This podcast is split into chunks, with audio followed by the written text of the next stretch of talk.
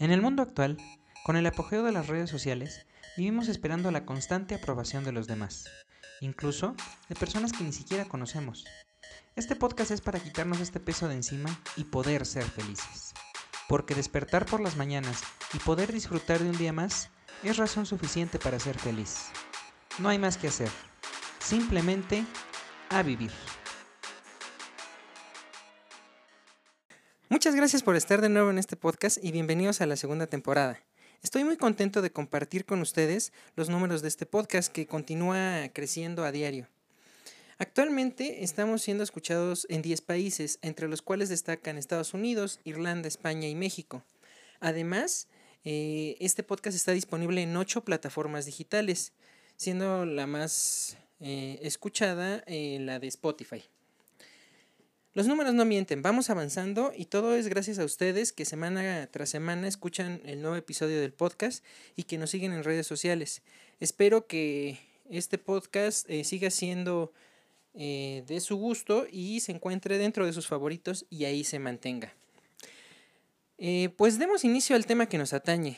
La temporada anterior cerramos con una primera entrega de aspectos eh, de vital importancia para eh, el desarrollo de un CV. Eh, esto enfocado a conseguir un empleo de forma más fácil. ahora vamos a enfocarnos a la cuestión de la entrevista laboral, que es la siguiente fase. Actualmente el proceso para conseguir empleo puede incluir varias entrevistas y filtros para ingresar a alguna empresa. Un aspecto trascendental durante todo el proceso es decir la verdad. Esto va enfocado al momento de explicar tus habilidades y los conocimientos que posees. Coloca todos los que tengas, pero no exageres, porque en algún punto del proceso la, verdad saldrá a la luz y esto podría generar eh, que seas eh, descartado para ocupar el puesto vacante. Recuerda, la honestidad ante todo. Regularmente el primer contacto que tienes con el reclutador es vía telefónica. Es importante que si estás en un proceso de reclutamiento tengas a la mano tu celular, ya que cualquier llamada perdida podría representar una oportunidad menos. Eh, porque recuerda que generalmente marcan de un conmutador, así que aunque regreses la llamada, pues no sabes con quién dirigirte. Antes de tomar la llamada, es recomendable estar en un lugar en el que no haya ruido, ya que esto podría ser un factor de distracción para el reclutador o para ti. Al tomar la llamada, utiliza siempre un lenguaje formal y un tono amable. Un tip es sonreír mientras tienes la llamada. Esto no es algo que se vea, pero el reclutador puede percibir un tono más amable en la llamada. Este aspecto pudiera sonar insignificante, pero recuerda que en el proceso de selección todo cuenta.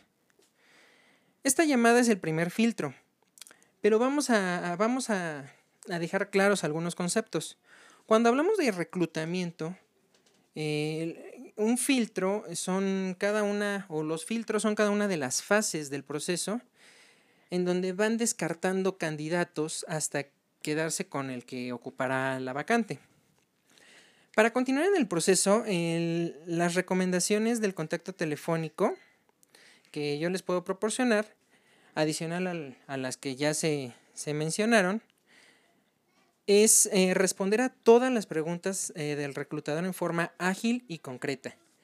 El hecho de que no quieras responder alguna puede encender un foco rojo para el reclutador y pudiera no tomarte en cuenta para el siguiente filtro. Trata de que tu lenguaje sea lo más asertivo posible. Aunque tengas mucha prisa, no la denotes en tu tono de voz. Si resultas seleccionado para el siguiente filtro, que es la entrevista presencial, el reclutador te proporcionará la dirección y referencias para llegar a la empresa. Se recomienda eh, que siempre lleves contigo una libreta para anotar todo.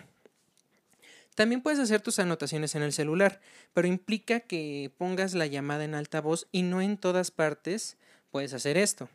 Otra opción es grabar la llamada para que no pierdas ninguno de los detalles que te pueda proporcionar el reclutador.